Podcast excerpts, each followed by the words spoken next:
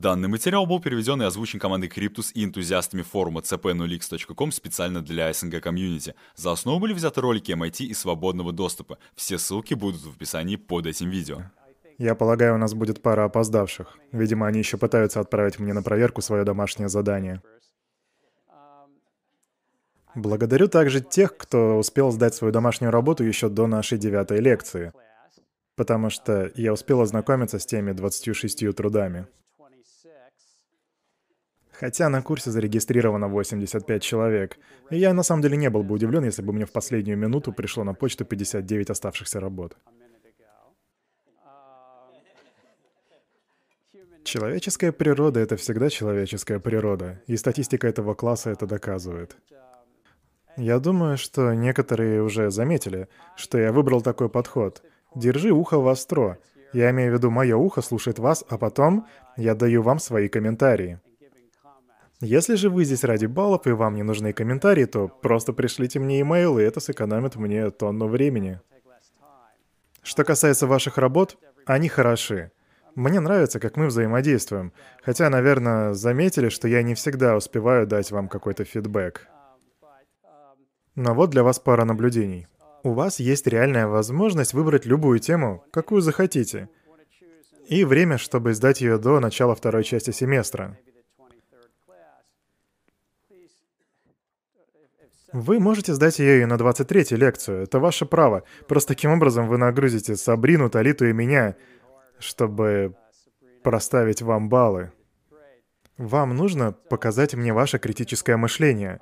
Разрешите указать вам на то, что я не, я не хочу показаться суровым, но то, что некоторые делают, это не совсем то, что я хочу видеть. Я не хочу видеть просто ваши отсылки на три базовых вопроса. Эти вопросы нужны нам, чтобы общаться и понимать друг друга здесь. Второе, я не хочу видеть, как вы просто переписываете свои конспекты в одну работу и сдаете. Например, если вы берете как тему предстоящее 15 ноября, это хорошая тема, потому что в этот день мы будем проводить встречу с а, сторонними спикерами. Это очень важная встреча. И нам очень повезло, нам очень повезло, что Джефф Спечер — это исполнительный директор межконтинентальной биржи, и Келли Лафлер, это исполнительный директор БАКТ.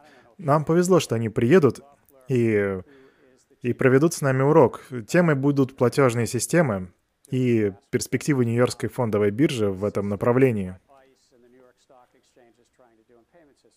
Это чисто как пример. Если вы планируете написать работу об этом, то пишите только об этом, а не о чем-то еще. Когда придет время, я думаю, я расскажу больше вам об этом уроке, почему нам повезло, что с нами будет один из самых серьезных американских предпринимателей. Этот человек, Джефф Спречер, с нуля смог создать компанию с капитализацией в 50 миллиардов. Собственно, вот вам мои комментарии. Ваши работы в основном достойны высокой оценки.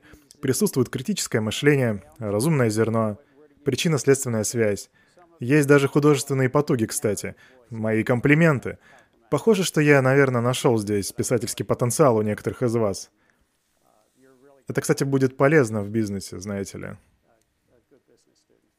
Это был мой общий фидбэк для вас. А теперь давайте к нашей лекции. Кстати, чуть не забыл, у нас в следующий четверг будет интересный гость. Но я не собираюсь говорить вам, кто это такой, вы будете удивлены. Четверг, седьмое число.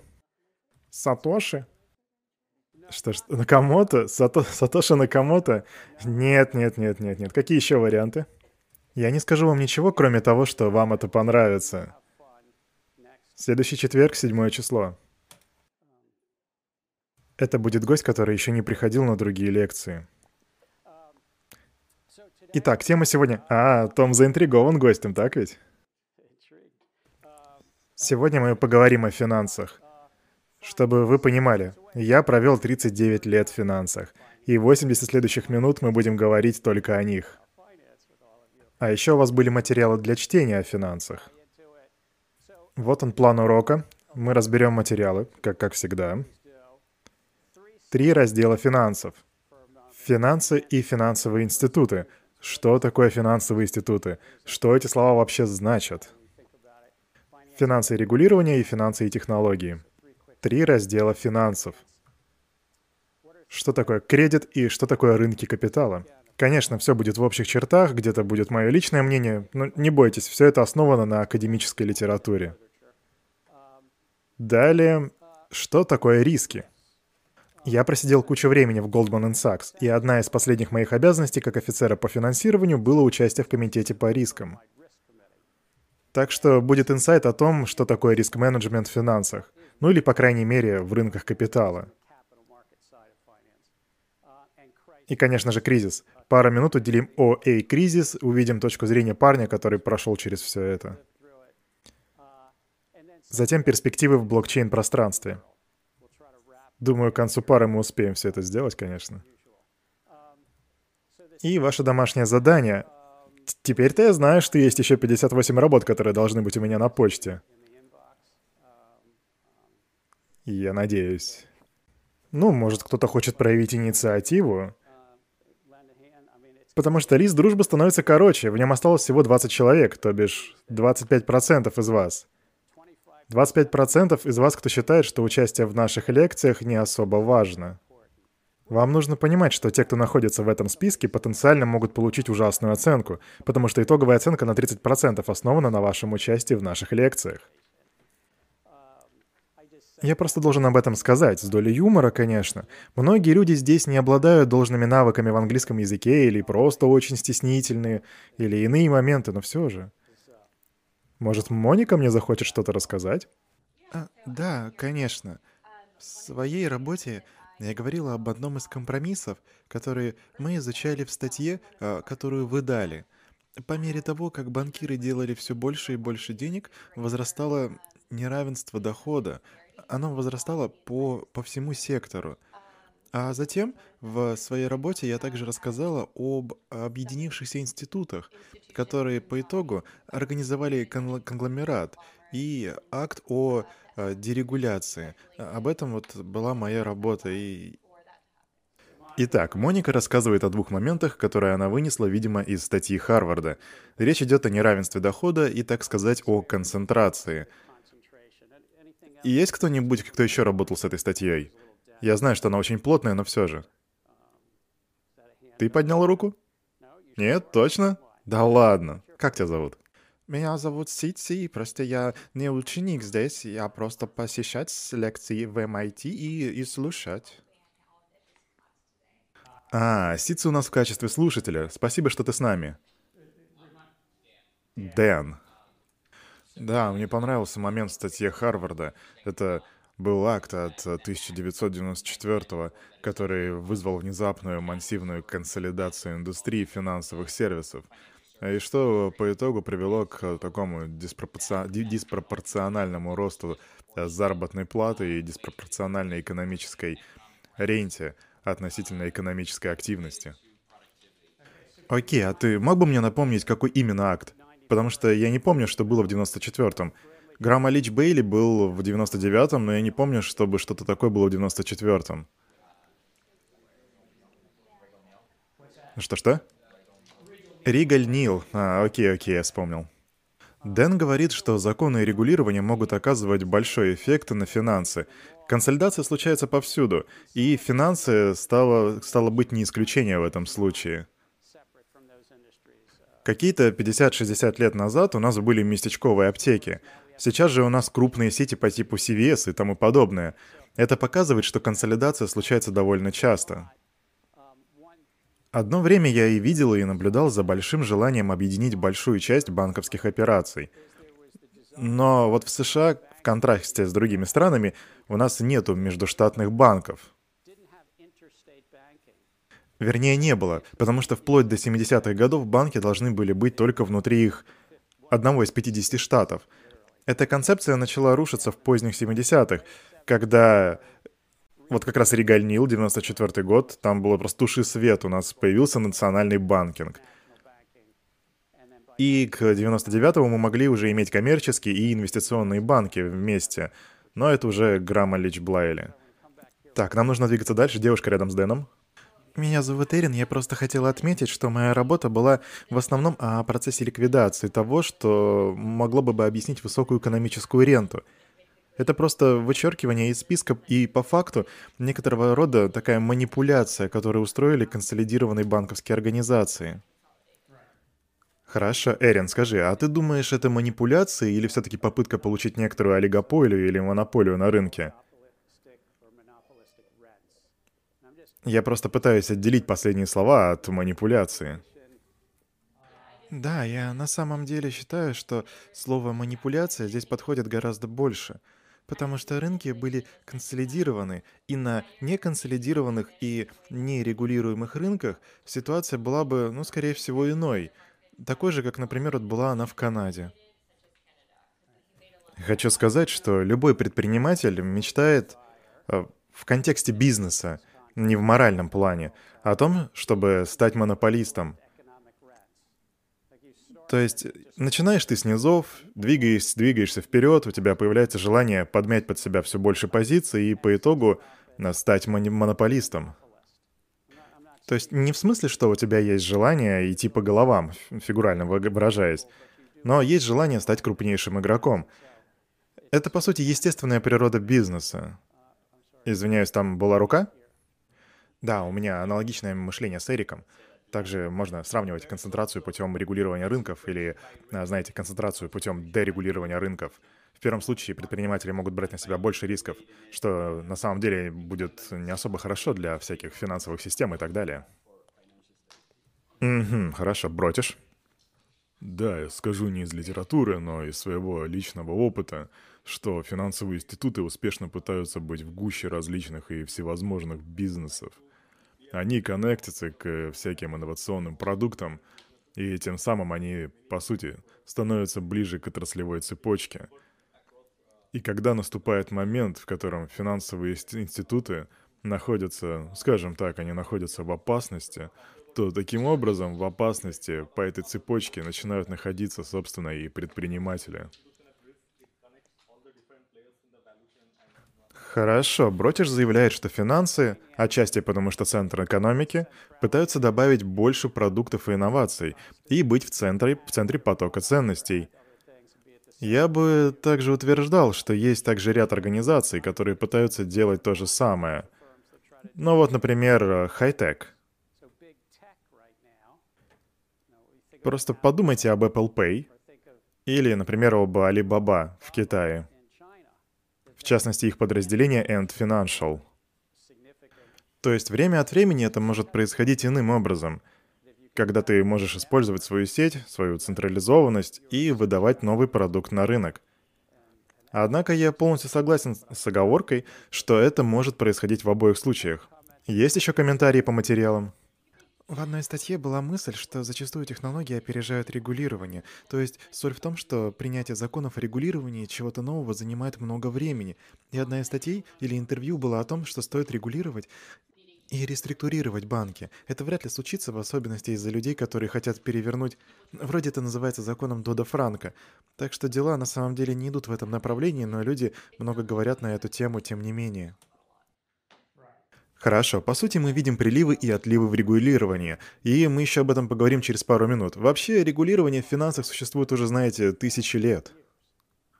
Буквально еще в те времена, когда были написаны законы Хамурапи, там уже присутствовал закон о процентной ставке. В Европе был долгий период, когда нельзя было поднимать процентную ставку на протяжении сотен лет в разных обществах.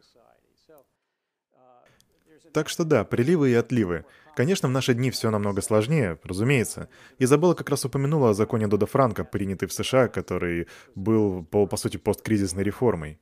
Было даже время, когда проблемы общества склоняли государство к принятию реформ о более строгом регулировании. Но по мере удаления от пика кризиса начинаются послабления.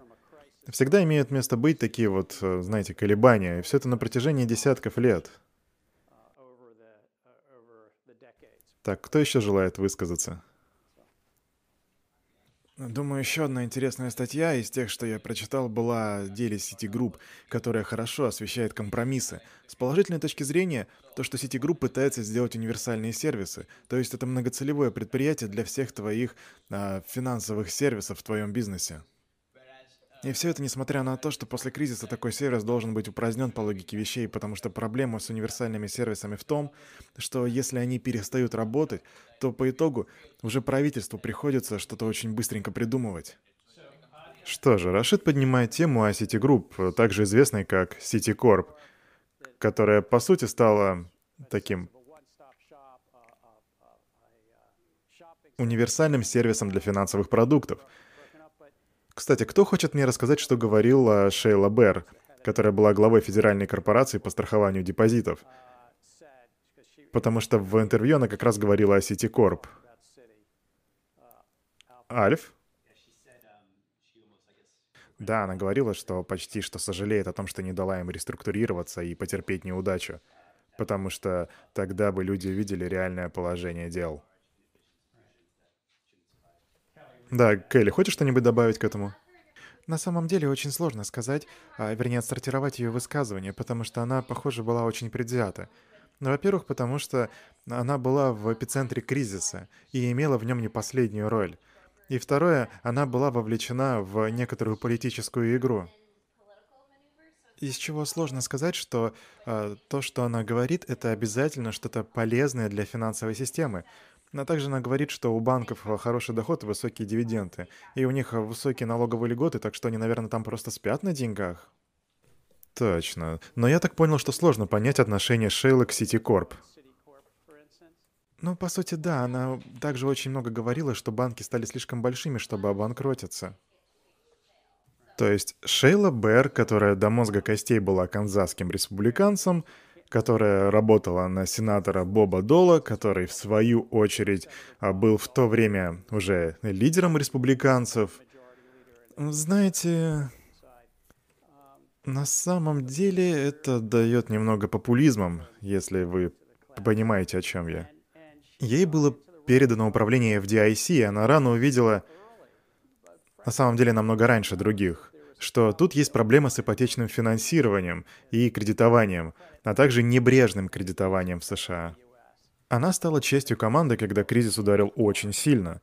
Глава подразделения этим обычно не занимаются. Обычно это председатель Федерального резерва или министр финансов — в других странах это обычно министр финансов и глава Центробанка, которые сидят в одном кабинете и пытаются что-то предпринять во время кризиса, обычно совершая важные звонки и созывая встречи, чтобы эффективно разобраться в вопросах.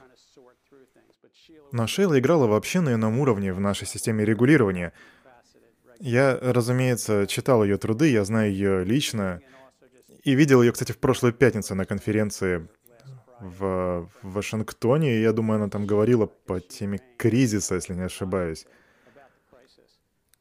Я думаю, ее труды были, как вот Альфа сказал, да, вы правы, она политическая актриса, и она гордится этим, потому что, по сути, это ее ритм жизни и даже образ жизни уже последние 30 лет.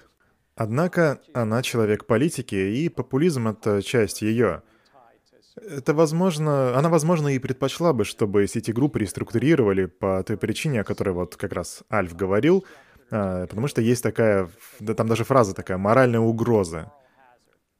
Рынки всегда могут думать, что им причитается финансирование, финансирование, ожидающее их. Так что, думаю, это вот то, что она хотела сказать в том интервью. Ну а теперь давайте перейдем к роли финансов. В чем заключается роль финансов, говоря простыми словами? У нас тут, кстати, дюжина магистров-финансистов, так что они могут нам помочь. Кстати, а, может быть, кто-то уже ознакомился с э, трудом Энди Ло? Может, кто-то даже взял с собой его интро? Неужели никто не хочет рассказать мне про роль финансов? О, вот, пожалуйста. Вы магистр финансов? Нет, я магистр делового администрирования. МДА. Нет, нам нужен магистр финансов. Ну нет. Окей. В чем роль финансов? Только проще, нам нужно максимально просто.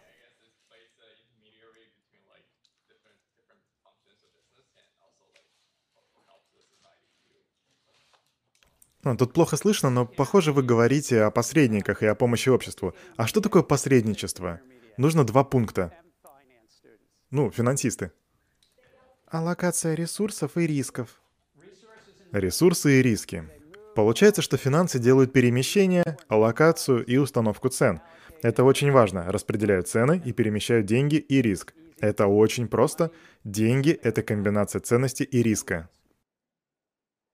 Вы, кстати, будете видеть те песочные часы справа на всех слайдах, потому что после работы в финансах на протяжении 40 лет я понял, что финансы — это песочные часы, и Уолл-стрит сидит прямо на шейке этих песочных часов. Посредники. Кстати, хочу поблагодарить... Как еще раз тебя зовут? Джоуи. Посредники в финансовых активах и обязательства. Потому что здесь две чаши весов. Они могут быть и в активах, и в ответственности. Какая основная функция финансов? В этом списке их будет четыре. Но что это за функции? Опосредованно к роли. Кто-нибудь? Я вроде видел. Конечно. Аллокация капитала. Аллокация капитала. Окей, принимаю, но это не то, что я хотел услышать, но это хорошо. Маркетмейкинг. Маркетмейкинг. Аллокация капитала, маркетмейкинг. Платежи. Платежи, хорошо. Обеспечение ликвидности. Обеспечение ликвидности. Я согласен с каждым из вас. Навер- наверное, вам стоило писать эти слайды вместо меня, потому что... Итак, я считаю, что это в основном инвестиции или же продавец ценности. И затем кредит или же заемщик ценности. Кто помнит, что такое деньги? Рассел на меня сейчас так смотрит. Это две стороны. У нас есть социальная концепция денег, которая тянется за нами уже в течение тысяч лет. И в какой-то момент я собираюсь продать ценность или же прибрать ценность. Это две стороны. Опять же, это все базируется на социальном конструкте. И посредники сидят прямо на шейке вот тех песочных часов и трансформируют риски. Например, банк может быть посредником, который трансформирует риски в краткосрочные депозиты или долгосрочные.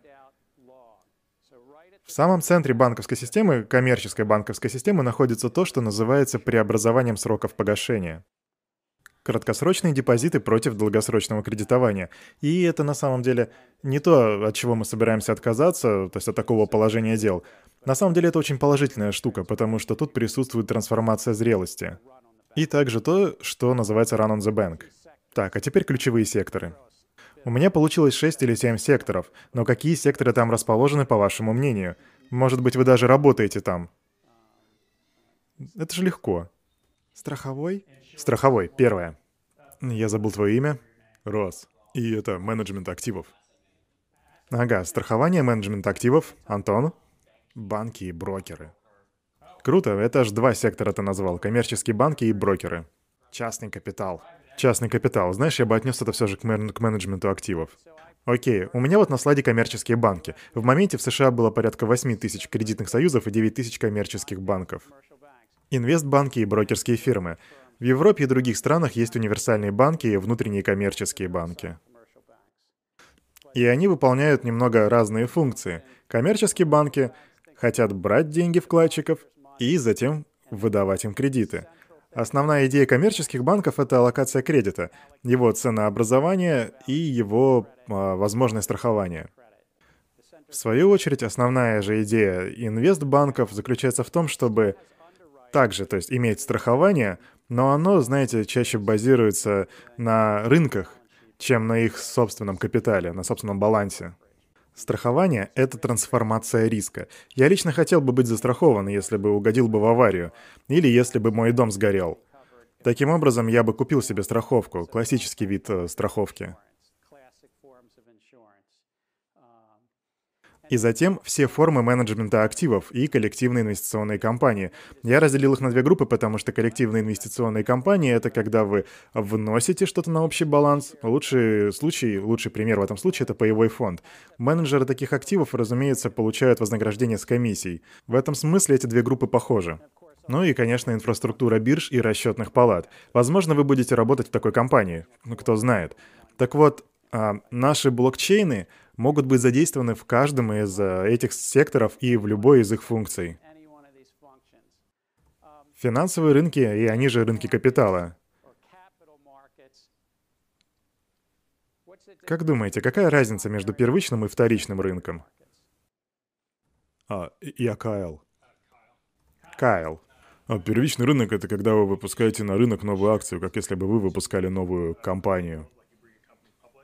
Позволю тебя здесь прерву на этом месте. Ответ хорош. Первичный рынок — это когда эмитент, я думаю, это правильное слово, эмитент впервые выпускает ценную бумагу и получает определенную ценность, которую мы называем деньгами.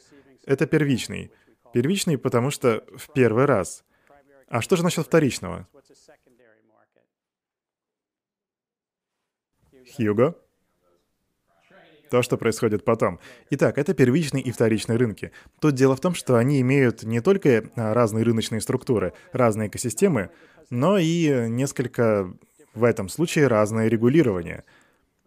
Кстати, кто из вас мне может сказать, а в каком рынке находится больше ценности? Вторичный рынок. Вторичный рынок. Просто во вторичном рынке очень много различных ценностей. Также там есть преимущество во времени. Ведь его существование — это зачастую как бы игра на долгой дистанции. Такой а, long frame. Да, интересно получается, что вторичный рынок содержит в себе гораздо больше ценностей, чем первичный. Ротация у этих рынков далеко не одинаковая, но на одном из них очень много профита. Если вы деловой человек и думаете, где можно сделать свой бизнес и сделать немножко денег, то самый сок — это первичный рынок. Здесь очень много активности и крайне неликвидный и малоторгуемый вторичный рынок. В то время как вторичный рынок — высоколиквидный вторичный рынок. Все движение сосредоточено там. Apple, например, не думает, не думает, что они провели хотя бы одно первичное размещение за последние 10, может быть, 20 лет на фондовом рынке. Но точно то, что вторичный рынок Apple акций крайне устойчив. Есть еще кое-что касательно первичного размещения, синдицирования. Это действительно первичный рынок, и там нету объемной торговли. Так что, как вы можете видеть, они находятся здесь не в одной лодке. Достаточно важно тут думать о юзкейсах, чтобы понять, где ценность выше, есть ли что ловить в том или на другом рынке. Ловить значит получать прибыль, так что извиняюсь за неформальный термин. Я включил менеджмент активов в рынок капитала, потому что они получают прибыль с комиссий. Как пример, BlackRock или Fidelity. И затем у нас идет инфраструктура рынка, биржи, клиринг и тому подобное. Итак, прыгая назад по нашему курсу, скажу, что финансы имеют э, в себе также леджеры и платежные системы. Кстати, кто напомнит мне, что такое леджер? Ну это же легкотня. Нет. Леджеры. О, я вижу там руку. Они записывают транзакции. Меня зовут Прия. Запись транзакций. Запись транзакций. Я знаю, что вы все уже уставшие. Однако, если бы мне полагалось вас экзаменовать, а, то в проверке на знание терминов я бы обязательно спросил, что такое леджер, потому что леджеры важны для блокчейнов, а блокчейны важны для леджеров. Я не утверждаю, что в блокчейнах нет других важных аспектов, но я не представляю, как можно представлять себе успешный проект на блокчейне и при этом не знать, что такое леджер. Вещи, которая нужна для записи ценностей. Для ценностей. Если вы храните записи ценностей, то неизменная природа блокчейнов становится реальностью. Если это не ценность, я просто хочу сказать, что это достаточно сложно донести, зачем вам сложная структура блокчейна, ведь вы можете использовать другие базы данных с другими структурами. Хотя у Стюарта Хабера есть чудесный блокчейн, который был опубликован в Нью-Йорк Таймс. И таким образом, леджеры — это записи экономической деятельности и финансовых отношений. Они присутствуют во всех сферах финансов. Страховые компании работают с леджерами, инвестбанки работают с леджерами, Центробанк работает с леджером. Они находятся на всех уровнях и существуют уже более тысячи лет. И они являются центром блокчейн, потому что UETXO, встроенный в биткоин, также является вариацией леджера. И аналог такого же леджера присутствует в эфириуме. Что такое платежно-расчетная система? Кто-нибудь желает рассказать? Альф, я переведу тебе деньги. Платежно-расчетная система переводит деньги от Гэри к Альфу. Не, не отвечай. Кира? Платежно-расчетная система переводит деньги от Гэри к Альфу. Что она делает, по сути?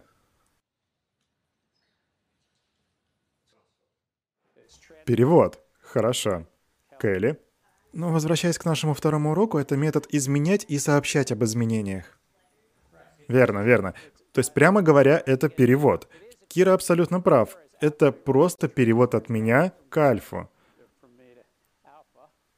Но и Келли права, технически это изменение в двух леджерах. Будет изменен баланс в негативную сторону на моей стороне и будет, я надеюсь, в положительную у альфа. Так что это изменение и записи в леджерах. Также это тот тип систем, где сперва нужно что-то авторизовать. Нужно сделать то, что называется клирингом. Я еще расскажу вам об этом по ходу семестра. И вам, наверное, это кажется какой-то скучной финансовой терминологией, но это бэк-офис, авторизация, хранение и запись. И ключевое слово для блокчейна здесь будет конечный перевод. И причина того, что блокчейн имеет место быть, в том, что есть нужда сделать конечный перевод. Конечный не в смысле, как больше вообще не будет переводов, а смысл в том, что если мне нужно перевести деньги Альфу через банк, то это может занять порядочное количество времени. Может быть, пару дней. Блокчейн сделает конечный перевод быстрее и без посредников. Конечный перевод. Финансы и регулирование. Мы уже говорили об этом во время разбора материалов для чтения, но я не сказал, что это было темой для продолжительных дебатов в э, государственной политике. Это не новинка, это не посткризисная мера, это не часть постиндустриальной экономики. Это то, что существует уже тысячи лет. К слову говоря, люди иногда попадают в тюрьму. Кто-нибудь знает, что такое тюрьма для должников? Кайл или Прия? Иногда ты можешь угодить в тюрьму, если ты не платил по долгам в течение какого-то времени, и там ты будешь отрабатывать свои долги. Кайл говорит, что тебе в буквальном смысле придется отправиться в тюрьму, если ты не расплатился по долгам. Кстати, знаете, когда это упразднили в США, или Европе, или Китае? Достаточно недавно. Достаточно недавно. Что, простите? Нет, я просто думал, что это было где-то в 18 веке, а ты говоришь, что это было недавно. Я лично research не делал на эту тему, так что не знаю. Но регуляция — это все еще размышляет на тему, что делать с людьми, которые не платят свои долги, и как организовать законы о банкротстве. Потому что законы о банкротстве — это социальный конструкт, где не, ты не отправляешься в тюрьму, но тебе придется работать, чтобы отдавать долги. Я еще раз скажу, что это не что-то новое, и в блокчейне у нас нет регулирования блокчейна. И, возможно, нам не нужны какие-то специфичные законы в этом плане. Потому что блокчейн — это часть экономики. И там и без того было уже много борьбы с регуляторами. Вы видели этот слайд раньше, но я его слегка изменил. Теперь тут больше ориентированности на финансовое регулирование. В первую очередь финансовая стабильность. Если вам плохо видно, то там картинка с банком и чудесная картина «Дарот и ланш. Очередь за хлебом». Финансовая стабильность — это первая вещь и обязательная вещь, над которой регуляторы работают уже на протяжении, возможно, даже более пары веков. Это иллюстрация того, как банкам оказывают поддержки, когда они забирают деньги. И о этой катастрофе в общем. И даже до появления фиата, далеко до появления фиата, у нас уже были циклы стремительного роста и не менее стремительного падения. Как во время тюльпаномании в 17 веке. Тюльпаномания имела место в Нидерландах, по-моему. Это не единственный пример, их очень много. У нас потому что уже были такие вот подобные взлеты и подобные падения. Э, вот в Южном море вы наверняка знаете куча компаний, которые...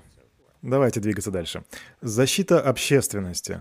Хотя на наших лекциях мы с вами и говорим о блокчейнах, но даже без них огромное внимание уделялось и уделяется защите прав потребителей, очень много внимания. И как вы помните, мы еще говорили с вами о защите инвесторов.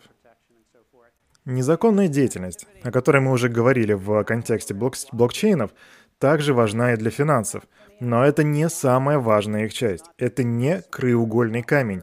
Это не та область, в которой велись дебаты в течение десятилетий или даже столетий. Этой области на самом деле немногим больше 30 или 40 лет.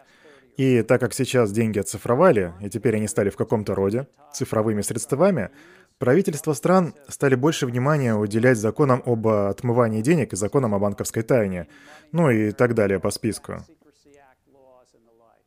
И при этом, если вы посмотрите на историю 19 века и даже раннего 20 века, то там хоть и были зачатки законов о незаконной деятельности, но по большому счету режимы регулирования даже в 1930-х годах, во время кризиса того времени, Великой депрессии, были сосредоточены на укреплении банковской системы, укреплении страховых вкладов, и в том числе они были сосредоточены на укреплении а, то, о чем мы уже говорили, защите инвесторов. И по мере того, как мы передвигаемся от физической формы денег к цифровой, мы наблюдаем все больше регулирования в области, а, в области отмывания денег. Да, пожалуйста. Да, говоря о государственной политике, а как определяется финансовая стабильность? Это что-то больше об инфляции или... Хороший вопрос. Еще раз, ваше имя? Джихи. Джихи сейчас спрашивает, а связана ли финансовая стабильность э, с инфляцией или чем-то еще? Это так, она включает инфляцию, но область финансовой стабильности намного шире. Это как бы мысль о том, приводит ли финансовая система к нестабильной экономике. И истина в том, что, опять же, пару тысяч лет назад, но исследование, которое вы можете прочитать, например, книга Кена Рогофа. Я не знаю, знаком ли кто-то из вас с этим трудом, но это замечательная книга об истории кризисов и экономических циклах. Она вышла, если не ошибаюсь, она вышла 4 или 6 лет назад.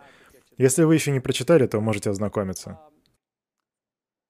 Финансы приводят к взлетам и падениям, Взлеты и падения существовали задолго до появления фиатной валюты и даже до банковского дела. Но циклы, они, да, они существовали всегда, и задача финансовой стабильности была компрессировать эти циклы, так сказать. Центробанки начали же появляться, в частности, в конце 17 века. И к 20 веку большинство стран уже имели свои центробанки, которые а, были своего рода таким гарантом а, с точки зрения валюты. Так вот, Твой вопрос, Джихи, был о инфляции. Получается, что Центробанк может э, девальвировать, если валюта может быть девальвирована ввиду инфляции, то это потенциально может привести к нестабильности. И речь о всех формах нестабильности. В частности, из-за заемных средств в финансах. Кредитное плечо означает... Кстати, а что это означает? Что такое активы финансовых посредников?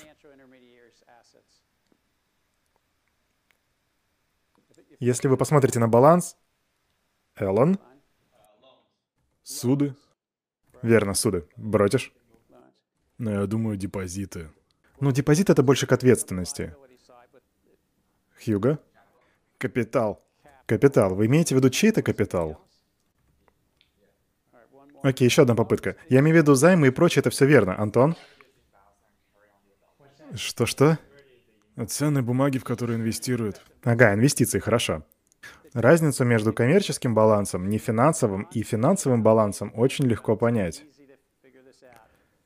Коммерческие балансы содержат физические активы. Заводы, оборудование. Так было раньше. Сейчас сюда можно включить фильмы и программное обеспечение, например. Финансовый баланс в основном все финансовые балансы, которые вы можете увидеть, все их активы являются финансовыми активами. Суда — это финансовый актив, залог — тоже, депозит — тоже, кирпичи, строительный раствор, э, добрая воля, интеллектуальная собственность и огромное количество, и огромное количество финансовых активов. Другая сторона, оставшаяся сторона баланса — это куча пассивов и немного капитала — При наличии плеча это обычно приводит к нестабильности. Финансы и технологии. Я заявляю, что финансы уже продолжительное время находятся в симбиотических отношениях с технологиями. Это, конечно, зависит от технологии данного времени. Блокчейн как раз вот появился в этом поле. Мы уже говорили об этом. Однако деньги когда-то выглядели вот так. Мы двигались дальше и по мере движения осваивали новые технологии. И затем деньги стали выглядеть уже вот так. Это технологический процесс, и постепенно мы а, пришли к известной нам бумажной форме денег.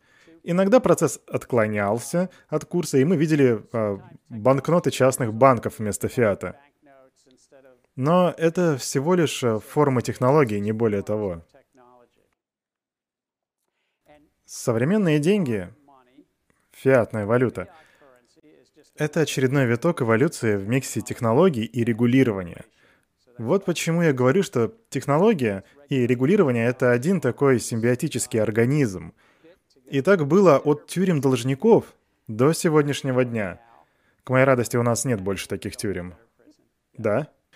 Да, у меня как раз вот вопрос а, по сегодняшней лекции. Возможно, это вполне естественно для финансовых рынков и их конфигурации, но большие компании — с высоким порогом хождения, они из-за регулирования и требований, а, требований основного капитала, то есть я имею в виду их отношения с технологиями, были как бы такими очень текучими.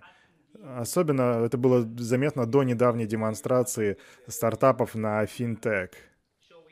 И просто есть некоторое чувство в том смысле, что они не чувствуют приближения новых технологий. Мы видим вот нынешних предпринимателей. Я, кстати, был очень удивлен, что положение дел в США а, примерно такое же, как и в Ираке, а скорее всего, оно прям точно такое же. Потому что крупные банки все еще используют устаревшие системы. Они, конечно, вводят нововведения, но очень не спеша. Вот эти новые мобильные... Хорошо, хорошо. Я думаю, Эрик поднял как минимум три темы. А может быть, четыре или пять, если я что-то упустил. Вы понимаете, что есть концепция связи технологий и финансов. Но вы также считаете, что а, что-то ускорилось в последнее время. И это что-то больше на стороне технологий. Это была первая ваша тема. Вторая тема — имеет место быть медленная адаптация, что является, является по сути, вереницей из технологий, принятых еще при царе Горохе очень давно. Технологии попросту медленные. Это ваши две основные темы, и пока на них остановимся. Я бы согласился, однако не стал бы переоценивать первый пункт. Им ведь пришлось сперва долго разбираться, что это за технологии, когда к ним пришли, помните, телеграф и телефон. Нужно было понять, что это такое. Понятно, что тут не все одинаково, возможно, имеет место ускорение, но все же. Как бы сказать, говорят, что люди сделали все возможное на лондонской фондовой бирже около 200 лет назад, во время битвы при Ватерлоу. Кто-нибудь знает, где, кстати, прошла эта битва? Это было очень давно. Ни меня, ни вас еще не было. Окей, хорошо. Что-что? Это в Бельгии было. В Бельгии, хорошо. А кто был генералом? М -м, Вашингтон. Вашингтон. Веллингтон. Так вот, говорят, что Веллингтон отправил кучу почтовых голубей в Лондон. Это вроде как бы реальная история. Эти почтовые голуби несли информацию, и трейдеры в Лондоне, кому попались эти голуби, начали торговать еще до того, как другие, другим стали известны результаты битвы. И вот почтовые голуби в каком-то смысле были технологией того времени. Я просто сейчас пытаюсь показать вам пересечение технологий и финансов, что они работают, в особенности, если вы пользуетесь почтовыми голубями. Я иногда использую эту историю на слушаниях, когда трейдеры выступают перед комиссией по торговле товарными фьючерсами. Они всегда были такие, опять он со своей историей, пожалуйста, только не сравнивай нас в этот раз с почтовыми голубями. Моя точка зрения, я думаю, ты прав, Эрик. Я думаю, ускорение имеет место быть, но дело не в этом, а в том, что крупные игроки и вправду иногда очень медленно адаптируются. И это как раз возможность для блокчейна — Блокчейн может э, и не идеален, но он может стать инструментом прорыва, чтобы добраться туда, куда добраться сейчас не могут мастодонты рынка. Это может быть определенно та технология, которая в которой они нуждаются прямо сейчас. Эллен? А вы говорите о создании банка, работающего на блокчейне, как о возможности взбодрить банковскую отрасль, или это просто как способ ее подорвать? А это вопрос не для меня, он для вас, и вы дадите на него ответ в своих проектах. И если вы, а вы, конечно, можете, собираетесь написать проект о том, как вы хотите перевернуть всю банковскую систему, то я с нетерпением жду, когда смогу с этим ознакомиться.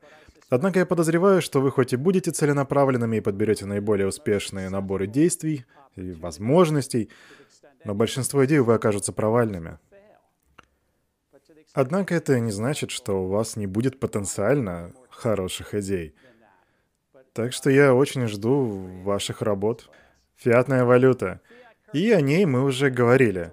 Это зона ответственности коммерческих банков и центральных банков, и принимается она для оплаты налогов и служит официальным платежным средством. Повторение – мать учения. Особенно сегодня, когда тема нашей лекции – финансы. И да, это имеет отношение к нашим любимым леджерам. Извиняюсь, пришлось поднять эту тему. Однако в леджерах Центрального банка есть запись, что в США находится 9 тысяч коммерческих банков. Я полагаю, что в других странах форма записи будет, ну, примерно такая же. Конечно, мне, мне неизвестно, сколько коммерческих банков в Великобритании или в Китае, да по сути это даже не имеет значения. По сути, это все один большой реестр. Он находится в Центральном банке, и каждый коммерческий банк — это как бы ответвление, которое исходит из основного реестра в Центральном банке. Сейчас на слайде вы видите некоторые виды леджеров, начиная с прото-клинописи и до революционного IBM 360 61 года. На тот момент IBM была не только лидером среди компаний, но и революционером в сфере финансов. И их IBM 360 поменяла мир финансов 70-х годов. В 60-х начала появляться проблема с оборотом бумажных документов. И Нью-Йоркская фондовая биржа Ей пришлось даже закрыться на пару дней в конце 60-х, потому что их буквально завалило бумагами. То есть на то, тогда у них был превышен чисто физический лимит.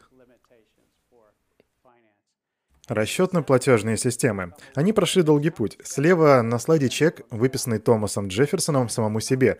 Этот чек и ему подобные были физической формой для изменения записи аж в двух леджерах. Телекс. Хотите верьте, хотите нет, но я застал такие аппараты, когда пришел на службу в Goldman Sachs в 79 году. Мне тогда было 6.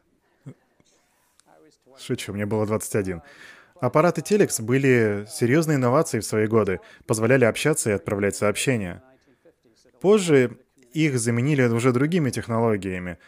И все эти штуки существовали до того, что называется большим бумом — и до прихода криптографии, до прихода способов защиты связи, криптографии с ключами, и приватными, и публичными, и вообще всех видов криптографии.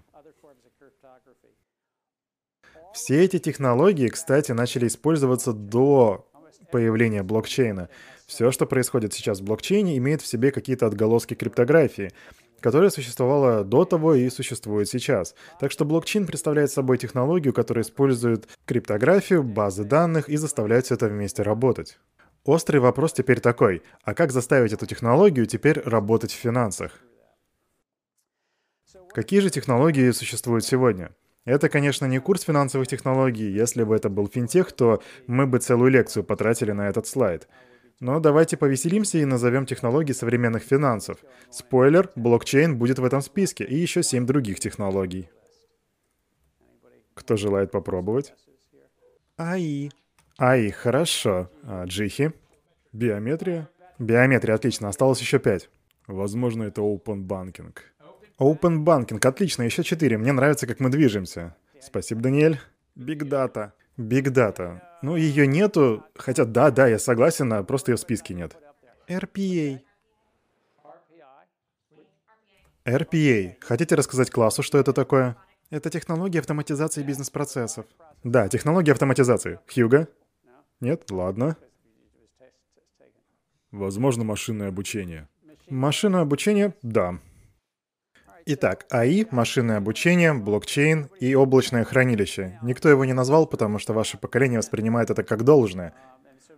Может быть, этой технологии даже здесь не должно быть, но ее все еще развивают. Да. Говорит с неразборчивым бразильским акцентом.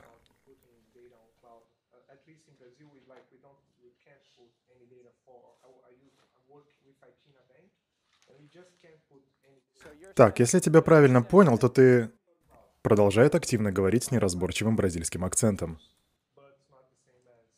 Итак, Леонардо говорит, что в Бразилии есть ограничения на определенную информацию в облаке. Вероятно, такие ограничения есть и в других странах. Но огромная часть банковской, банковской информации в США и не меньше финансовой информации в других странах теперь хранятся в облаке. Десять лет назад было иначе. Так что, возможно, еще и остались швы, но страна за страной, юрисдикция за юрисдикцией внедряет эту технологию. И я думаю, в большинстве стран официалы понятия не имеют, что, хранятся, что хранится в облаке. Также я слышал, вы вроде упомянули биометрию, но странно, что никто не упомянул моих любимых чат-ботов. А чат-боты, между прочим, занимают большую нишу, нишу в финансах. Тебе нравятся чат-боты, Хьюга? Кому из вас нравятся чат-боты? Поднимите руки. Ну же. Том, что тебе нравится в чат-ботах?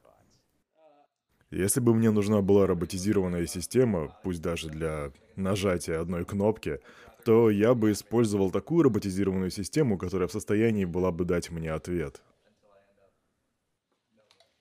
Эрик, ты вроде говорил, что тебе нравятся чат-боты. Да, но только тогда, когда я не клиент. Хорошо. А как клиенты, кто из вас не любит чат-ботов, поднимите руку. Да, клиенты не особо любят чат-ботов, но, возможно, есть те, кто потратит много времени и денег, возможно, кто-то даже из нашего института, и, наконец-то, сможет довести эту технологию до ума, чтобы она работала корректно. Может быть, даже кто-нибудь посмотрит нашу лекцию в записи и захочет сделать что-то подобное. Кредит. Давайте вспомним, что такое кредит. Я ранее как-то уже давал это определение. Но давайте еще раз. Что такое кредит? По сути, это заимствование чего-то ценного, но с важным нюансом, соглашением вернуть это обратно. Это, между прочим, очень древняя штука, ей, возможно, даже больше, больше 20 тысяч лет. Самая ранняя литература по финансам была посвящена именно этому. Перед вами диаграмма частного и государственного долга США, а все это выражено в процентах от ВВП. Данные взяты из Федрезерва. Именно Эту диаграмму я искал в архивах достаточно долго. Она особенная, она за 140-летний период. Если вам отсюда не видно, то мы сейчас... Э, долг США составляет на данный момент 350% от нашей экономики. Наша экономика равна 20 триллионам, а долг равен 70 триллионам. А теперь делаем математику. Предпоследний пик был в 1929 году и составлял на тот момент 300%. Мы прошли через этот кризис, а затем ударил кризис 2008 года. Цикл своего рода повторяется. И я не говорю, что нам теперь нужно все там исправлять и вернуться обратно к 140%. Нет. Я просто говорю, что долг — это важная часть нашей современной экономики. Общий кредитный рынок США. Вот, пожалуйста, все пункты. Государство, коммерция, финансы и household. Каждый из этих секторов — это около 25% от общего числа. В других странах, возможно, иначе. На следующем слайде у нас рынок облигаций. Сейчас он составляет около 40 триллионов долларов. А рынок долговых обязательств 67. Так в чем разница между этими двумя? Рынок облигаций и кредитный рынок. Таким образом, весь госдолг находится в рынке облигаций. Но большая часть коммерческого долга — это банковские суды. Также там присутствует household. Здесь может, кстати, быть задваивание, так что таких моментов лучше избежать. У вас в будущем еще будет много вопросов о задваивании, кстати. Рынок облигаций — это 40 триллионов, но по статистике Федрезерва общая сумма может достигать 70 триллионов. Я еще подумал, было бы интересно узнать, как обстоят дела с облигациями по всему миру. Наши рынки составляют 360% от нашей экономики. Европа и Китай, видите, означает ли это, что у нас э, переоцененный фондовый рынок? Наш фондовый рынок где-то около 30, ну, может нет, не могу сказать, но в районе, в районе 30 триллионов долларов.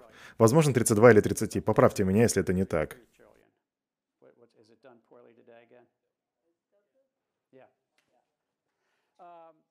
Такие цифры дают вам понимание. Вот на этом слайде финансирование некоммерческих организаций в четырех разных юрисдикциях. Как видите, США очень ориентированы на рынок ценных бумаг, что означает, что этот рынок здесь очень хорошо развит. А теперь посмотрите на суды. Суды составляют, как видите, около 11-12% от финансирования. Если у вас маленькая компания, то вы сможете получить в долг. Если вы крупная компания, то вы сможете выйти на рынок ценных бумаг. Джеймс? А это касается только публичных компаний или всех? Я не проводил свой research, но SIFMA, это Ассоциация индустрии ценных бумаг, ежегодно публикует отчет, и я взял крайний, который вышел две недели назад, так что я мог бы посмотреть, но я не посмотрел. Я думаю, что тут речь идет не только о публичных компаниях, тут скорее обо всей экономике в целом. На следующем я не собираюсь долго задерживаться, тут у меня два слайда. Первый — это рынок акций, другой — это рынок облигаций. Скажем даже так, держатели облигаций. Тут очень много разных компаний. Потому что кто держит много разных акций? Правильно, много разных компаний. Тогда как household — это больше по акциям.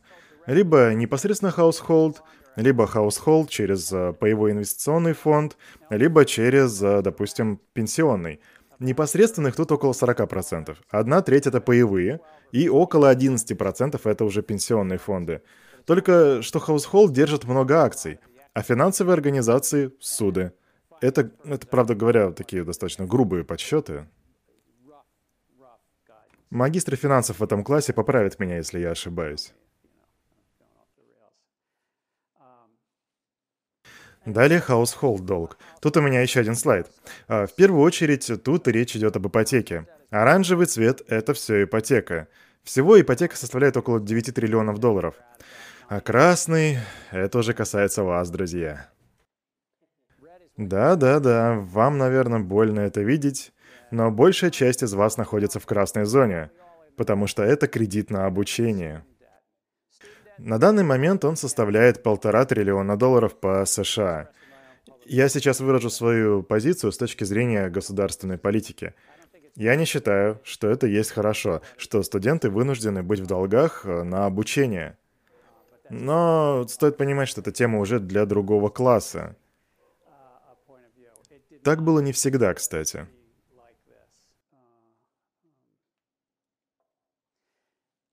Еще один интересный факт — это количество счетов. Это опять же по США, мне не удалось найти такой же о других странах. Но в США используется 500 миллионов кредитных карт. Это при том, что население составляет 328 миллионов, так что выходит это полторы или 1,6 карты на человека. Автокредиты и ипотеки также находятся на этом слайде и составляют 80 миллионов штук. Теперь вы можете понять, насколько это большой рынок и где у людей есть ипотеки и автокредиты. Огромное число ипотечных кредитов. Ниже у нас HA. Это собственный и возобновляемый капитал. Это четыре линии потока задолженности хаусхолда. Первая — это ипотека.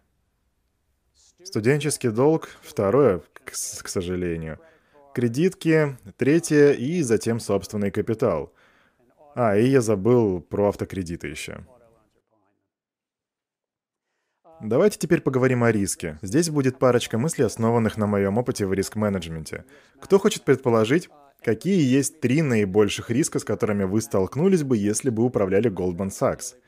Не в смысле, что, знаете, там, евро может рухнуть, а в большом широком понятии. Какие есть четыре больших риска?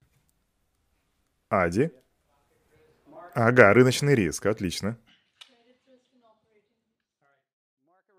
Рыночный риск кредитный и операционный. Так, еще. Контрагентный риск. Человеческие ресурсы. Это хорошо. Мне нравится, хотя комитет по рискам обычно не берет его в расчет. Это важный момент, но обычно на него не обращают внимания. Итак, что же у нас тут? Рыночный риск. Тут их немало. Кредиты и гарантия. Кредит — это значит, вернут ли вам деньги.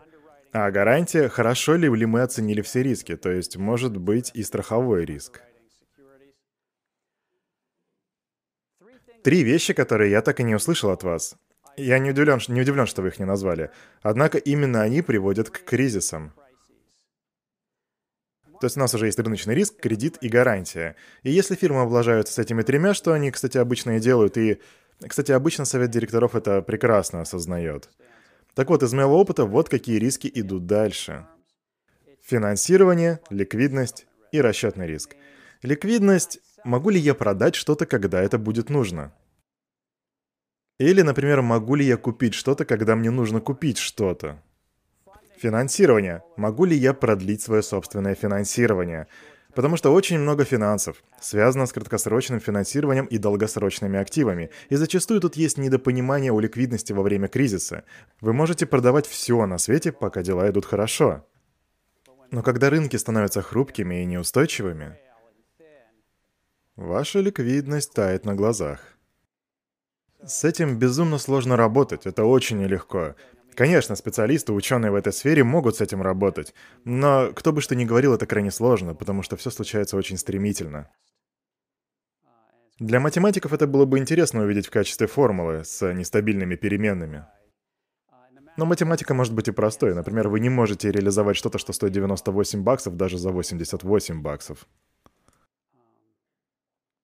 И еще одна важная вещь. Модельный риск или корреляция. Вы можете создать корреляционную модель вокруг всех своих активов, и она даже будет работать, наверное, на большинстве рынков. Да, она будет эффективно работать при отклонении рынка от нормы на пару пунктов. Но вот вопрос заключается, будет ли она эффективна при большом отклонении в 5 пунктов. Сейчас подумайте о кривой в виде колокола и подумайте о том, что некоторые называют тейл-риском — я говорю не о цене, а о всех возможных корреляциях вашей модели. И затем сделайте выводы. Все эти четыре пункта — ликвидность, финансирование, расчеты и корреляция, по моему опыту, как раз те места, где организации обычно и садятся в лужу. Так не всегда, конечно. Иногда это не баг, а фича. Например, организации пренебрегают этими рисками ради гиперприбыли. И есть вероятность, что моя фирма обанкротится, но мне нормально, и я иду на это добровольно. Понимаете? Келли? Я знаю, что мы только будем об этом говорить на следующих занятиях, но не могли бы вы сейчас немного рассказать, насколько эффективно стресс-тестирование в банках решает такие проблемы? Окей, на слайде операции киберриск. В наше время сейчас уже все сосредоточены на киберриске. И это нормально. Это большая форма риска, на которую банки и страховые компании обращают внимание. Далее юридический риск и соблюдение требований, и репутационный риск. Если бы вы вернулись на 30 лет назад во времени, то увидели бы, что люди не управляли репутационными либо юридическими рисками. Сейчас же качественный комитет по рискам работает по каждому из этих направлений. Каждая из них теперь заслуживает внимания. Так, Дэн, твой вопрос, а потом мы перейдем к вопросу Келли. Это понятно, что компания не может контролировать неподконтрольные риски, такие как волнение на политическом фоне. Как им приходится работать с этим? Хорошо, я понял. Дэн сейчас задал вопрос о политическом риске. Тут есть как бы такая классическая форма мышления. Комитет не может рассматривать такие риски. Вы можете управлять компанией у себя в офисе, в Вашингтоне, Лондоне, Лиссабоне, и понимать, что политика может измениться, правила могут измениться. Вы можете попытаться повлиять на это, а опередить изменения, которые потенциально нанесут вам вред. Но это не работает в обычном понимании риск-менеджмента. Так что Дэн прав, есть еще и политический риск. И есть еще один. Это риск экспроприации. Во многих странах это уже не актуально, но все же, все же, для крупных банков прошлых десятилетий это был большой риск – экспроприация. Кризис. Обратите внимание, что наши песочные часы теперь сломаны, и они сломаны прямо на шейке, как раз где находятся финансы. Мне чертовски не хочется об этом вспоминать, но на моей памяти... Я надеюсь, что вас всех ждет хорошая 30 или 40-летняя карьера, и вы сможете по итогу преподавать в каком-нибудь MIT. Но кризис ждет вас, и вы не сможете от него убежать. У вас будет все как на слайде. Мне не нужно было даже заходить в Википедию, чтобы найти информацию об этом, потому что в 1970-х я еще учился в школе, и я в действительности помню все эти кризисы. Они случаются. Они приходят, и они уходят. Они часть финансов. Давайте-ка я вам кое-что расскажу о кризисе ипотечного кредитования 2008 года. Какое мое понимание этого? И как же так случилось, что это произошло? Не волнуйтесь, это займет немного времени, и я еще отвечу на все ваши вопросы. Во-первых, я думаю, что в основе кризиса лежала неудачная практика андеррайтинга, в основном в секторе недвижимости. Андеррайтинг — это слово означает, что банк дает суду, или страховая компания берет на себя риск. Каждый раз, когда вы идете на риск, вы должны все взвешивать, все раскладывать по полочкам. Какого рода это риск? И если этот банк, то получу ли я средства назад? Запомните, никогда не возвращается 100% всех суд. И андеррайтинг — это концепция, помогающая разобраться во всех этих вопросах. Эта же концепция, кстати, работает и для страховых. В общем, были слабые практики андеррайтинга, а помимо них еще и практики хищного недобросовестного кредитования. Кайл?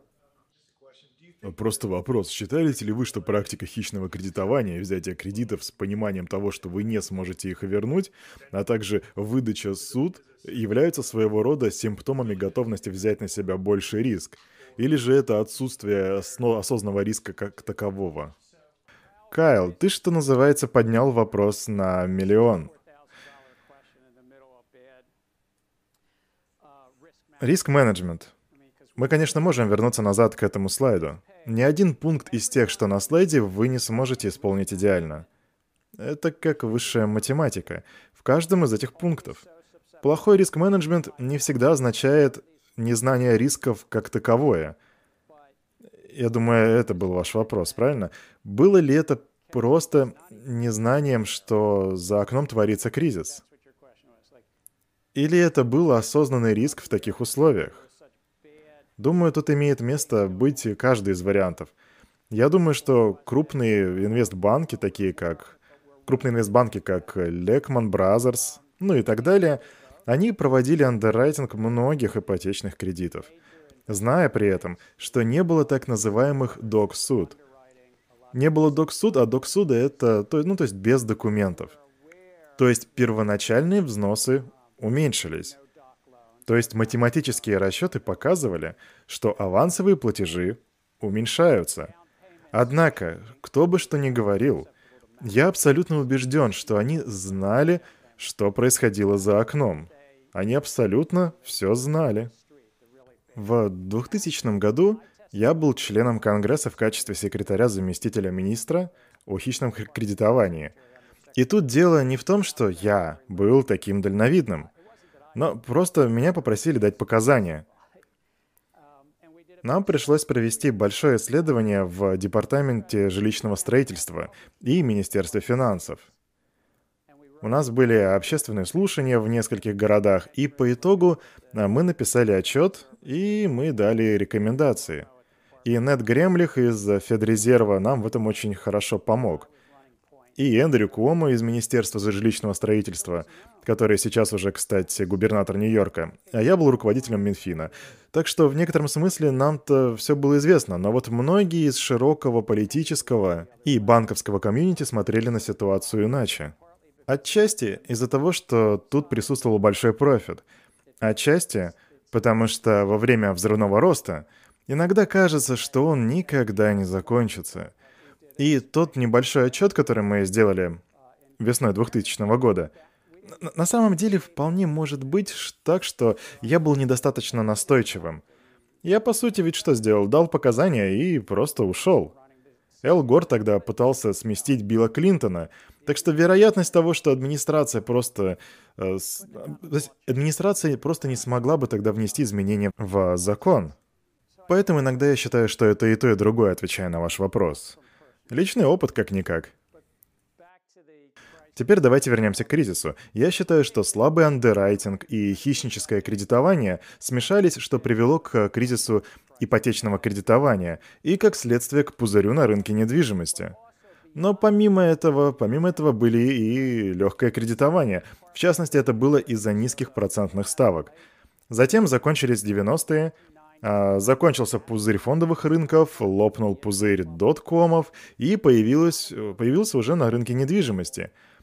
Федрезерв снизил процентные ставки и очень долго сохранял их на таком уровне, чтобы поддерживать экономику. Даже если сейчас мы видим, вернее, даже сейчас мы видим, как президент Трамп и председатель Федрезерва Пауэлл сильно расходятся во мнении касательно того, какие ставки должны быть сейчас. Так Федеральный резерв начинает повышать ставки. Однако это был такой динамический момент. Всегда есть давление с обратной стороны, и вот так вот происходит в каждой стране. Нам так нравится думать, что у нас есть независимые центральные банки, но в некоторых странах это не так и чаще напоминает перетягиванию каната. Итак, в течение долгого времени у нас были доступные кредиты, которые частично предоставлялись иностранным правительством, в том числе и Китаем, в том смысле, что там были готовы покупать американские бумаги, а также и финансовые деривативы. Кредитовые, кредитные свопы также привели к большому кредитному плечу, а также взаимосвязанности. Деривативы буквально выражаясь связали нас вместе. Частично кредитное плечо включало в себя принятие того, что капитал – это важнейший элемент в банкинге. Еще одна вещь, из-за которой я считаю, что у нас был слабый риск-менеджмент, это возвращаясь к вопросу Кайла, это то, что риск-менеджмент был подвластен слабым, другим слабым структурам – Обычно в банках присутствует много стимулов и бонусов. Многие из вас э, работали в банках и наверняка знаете, что иногда это превращается в подбрасывание монетки. Например, если вы трейдер и открываете большую позицию в банке, она приносит прибыль, а у вас еще в управлении дополнительный отдел, и, в общем, все это окупается, и теперь вы можете прийти и сказать, положите мне на стол мои 10 миллионов бонусами. Ну, это понятно, если вы руководитель отдела. Надеюсь, кто-нибудь из вас заработает такое количество денег. Но если вы на другой стороне монеты и ваша фирма терпит неудачу, то тогда уже тебе приходится положить на стол там эти 5-10 миллионов долларов. Это наглядная симметрия системы стимулов. А ведь об этом пишут финансовые академики. Всем известно об этой асимметрии в банкинге. Бротишь? Говорит с неразборчивым индийским акцентом. Так, Воротиш поднимает вопрос о рейтинговых агентствах. Я абсолютно уверен, что их система стимулов достаточно комфортно скомпонована. Им платят за выставление рейтингов, однако, если что-то пойдет не так, то с них не будут требовать деньги назад. Это такая гротескная система стимулов, как с точки зрения всей бонусной системы, так и с точки зрения полной оплаты, а также найма сотрудников, комиссионных. По факту, мир финансов заполнен конфликтами интересов – мы не собираемся с ними бороться, это вполне естественная ситуация. А они все хотят заработать побольше, как каждый из нас. Это природа вещей. По сути, даже Starbucks и вы конфликтуете, когда, например, вам предлагают супер большую чашку кофе, а вы просто хотите большую. Это природа коммерции. Вот почему нам нужно регулирование в таких вот ситуациях. Далее начинают происходить разнообразные сбои. В 2007 году Stearns потерпели крупную неудачу. То есть задолго до эпицентра кризиса. Кстати, Джеймс, кто в твоей стране был первым? Нотерн Рок. Но тогда всем казалось, что это просто стечение обстоятельств, и вот-вот все закончится. Но отряд мог не заметить потери бойца. Бер, Штернс и Нотерн Рок выбыли но в 2008 году в США, когда большие ипотечные мастодонты, как э, Фенни Мэй и Фредди Мак, были вынуждены перейти на конкурсную процедуру, как раз на празднование Дня труда, ситуация начала резко ухудшаться. И затем, если кто-то из если кто-то из вас помнит, кстати, 15 сентября, система почти рухнула. И без государственного вмешательства система бы полностью, вы понимаете, и, и мы бы мы были в моменте, как в 19 либо в 18 веке, или даже в 1930 году, когда безработица достигла 20-30% по США. В некоторых ваших странах э, было так же, возможно, вы помните. Я, правда, не знаю, из каких вы стран, по большей части, честно говоря. Это был мой краткий пересказ финансового кризиса. Вообще-то это не было в плане лекции, но я решила, а почему бы и нет? Это же, это же финансы. Еще вопросы? Хьюга? Это не совсем о кризисе, но если бы вам нужно... Как, как бы вы оценили ситуацию в США сейчас? Я имею в виду, сейчас она лучше, чем тогда или 10 лет назад? Хьюга спрашивает, а находимся ли мы сейчас в лучшем состоянии, чем 10 лет назад? И ответ «да». И по разным причинам. Хотя Шейла Берг говорит, что на самом деле нет. Но я считаю, что у нас хорошо идут дела на фондовом рынке. Но только не в классе активов с заемными средствами. То есть пузыри на рынке недвижимости имеют высокую вероятность того, что мы можем увидеть пагубные последствия, потому что против такого пузыря потребуется уже другой пузырь, и уже на рынке займов. И вот когда у нас не было в Исландии обанкротились банки. То есть это такое положение, когда вы видите, как в других странах происходят такие ситуации. Когда есть пузырь на рынке недвижимости с пузырем займов напротив него. То есть происходит такая переоценка, задолженность по этому классу активов начинает расти, она идет все выше и выше, и она становится выше, чем оценочная стоимость самого класса активов. За редким исключением, это приводит к печальным последствиям. Государство, конечно, может прийти на помощь, но это займет время. А пузырь уже образуется, и остановить его рост очень сложно. Говоря о сегодняшнем дне, да, я считаю, что у нас э, есть небольшой пузырь, а, ввиду того, что у нас низкие процентные ставки. У нас был очень хороший экономический период, хотя рост был неравномерным, но был очень быстрый рост. Могу сказать, что банковский сектор стал сильнее. Больше капитала. Это один из э, результатов реформ в США и в Европе. Теперь в системе стало больше капитала, а значит куда меньше заемных средств. С другой же стороны, банковский сектор стал более сконцентрированным, а это в свою очередь ведет к повышенному риску. И есть еще одна вещь. Это мое личное мнение, но мы не разделяем финансовое благополучие в экономическом секторе – не разделяем его, и при этом, несмотря на то, что этот доход достаточно немалый, получается, что он неравномерен. И это вредоносный момент по двум причинам. Первый, если будет резкое падение, а наша экономика держится на потребителе. Думаю, это понятно. Второе, это разрывает наш социум это уже не столько финансы, сколько политика, однако могут возникнуть проблемы с консенсусом в социуме, если произойдет падение. Что у вас? Это вопрос по поводу потребления. Шейла Берр упомянула, что потребительские расходы были такие же, такой же причиной кризиса – и она предположила, что а, вместо помощи банкам правительству стоило бы, оказать помощь потребителям. И мне было бы интересно узнать ваше мнение, что вы по этому поводу думаете. Мысль Шейлы Бэр заключается в том, что мы сделали кучу всего, пытаясь спасти крупные организации, но мы недостаточно помогали, в свою очередь, потребителям. Я на самом деле считаю, что она права. Но тут стоит правильно подбирать прилагательные, ведь мы дали поддержку в триллионы долларов институционалам, но не отдельным лицам.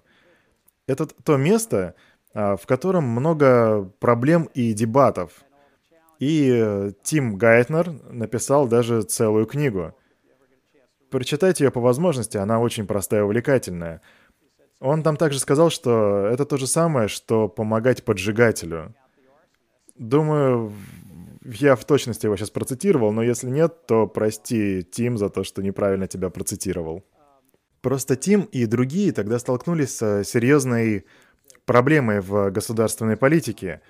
И, и Шейла, она также права. Но вообще, знаете что? Я оставлю обсуждение политики вам. А мы перейдем к крайнему пункту на сегодня – финансовый сектор – Устаревший клиентский интерфейс. Как сказал Эрик, когда вы думаете о любых решениях на блокчейн, вам стоит понимать, что старые системы — это устаревшие системы, а не старые и медленные. А сейчас мы имеем дело с огромным потоком данных. Это то, где блокчейн себя проявляет лучше всего. Далее экономическая рента. Если ее нет, то вы вряд ли сможете свести концы с концами. Если же она высокая, ну, например, скажем, 2,7%, а, то вполне вероятно, что у вас все будет очень хорошо. Концентрированный риск, но об этом мы уже говорили, затраты на, на инфраструктуру. Ну, ранее мы говорили о риске контрагента, так что тут тоже мы все прошли. Хорошая новость в том, что новые технологии используются. Имейте в виду, что я не говорю сейчас о всяких мутных схемах с блокчейном, а, фродом и скамом. Но эту технологию блокчейн уже признают. Оценка финансового сектора США, ну тут 7,5% от ВВП. В других странах примерно от 5 до 7%. Кстати, рынки капитала и фондовые рынки составляют 500% от экономики. Это около 100 триллионов долларов. Накиньте эти цифры на предыдущие слайды и... Финансы же приносят 7,5%. Это около полутора процента ВИГ. ВИГ — это старый термин из игорных домов. Как это работает? Финансы э, — это 7,5% разделенных на 500%, э, что равняется 1,5 ВИГ. Это работает не везде. Так, например, при менеджменте активов может понадобиться работа аж с 50 переменными. Могут произойти разные ситуации, банковское дело может пойти не туда. Я просто вам это рассказываю для большего кругозора, вот и все. Позвольте вам сказать еще одну вещь. Следующая лекция, на ней будет вас ждать особый гость. Будет весело, я вам гарантирую. Если вы хотите повеселиться, то следующая лекция — это то, что для этого замечательно подойдет. Но я добавлю дополнительный материал для чтения. Нориэль Рубини. Он давал показания перед банковским комитетом. Я прочитал эту статью сегодня, так что рекомендую э, также сделать и вам. Не обязательно, но желательно. Это очень простая, но живая тема. Он там просто разносит блокчейн-технологии. Для тех, кто прочитает эту статью, это хорошо, мы сможем поболтать о ней на следующей лекции, потому что мы будем говорить как раз о экономике блокчейна. Думаю, мы еще с вами сфокусируемся на статье Кристиана Каталини на следующей лекции. Более того, статья Пола Кругмана. Это всего две страницы, почитайте, ознакомьтесь. Эти люди своего рода минималисты блокчейнов. Но также найдется место и для а, блокчейн-максималистов уже в ваших материалах для чтения. А я всех благодарю и отпускаю. Мы и так задержались на пару минут.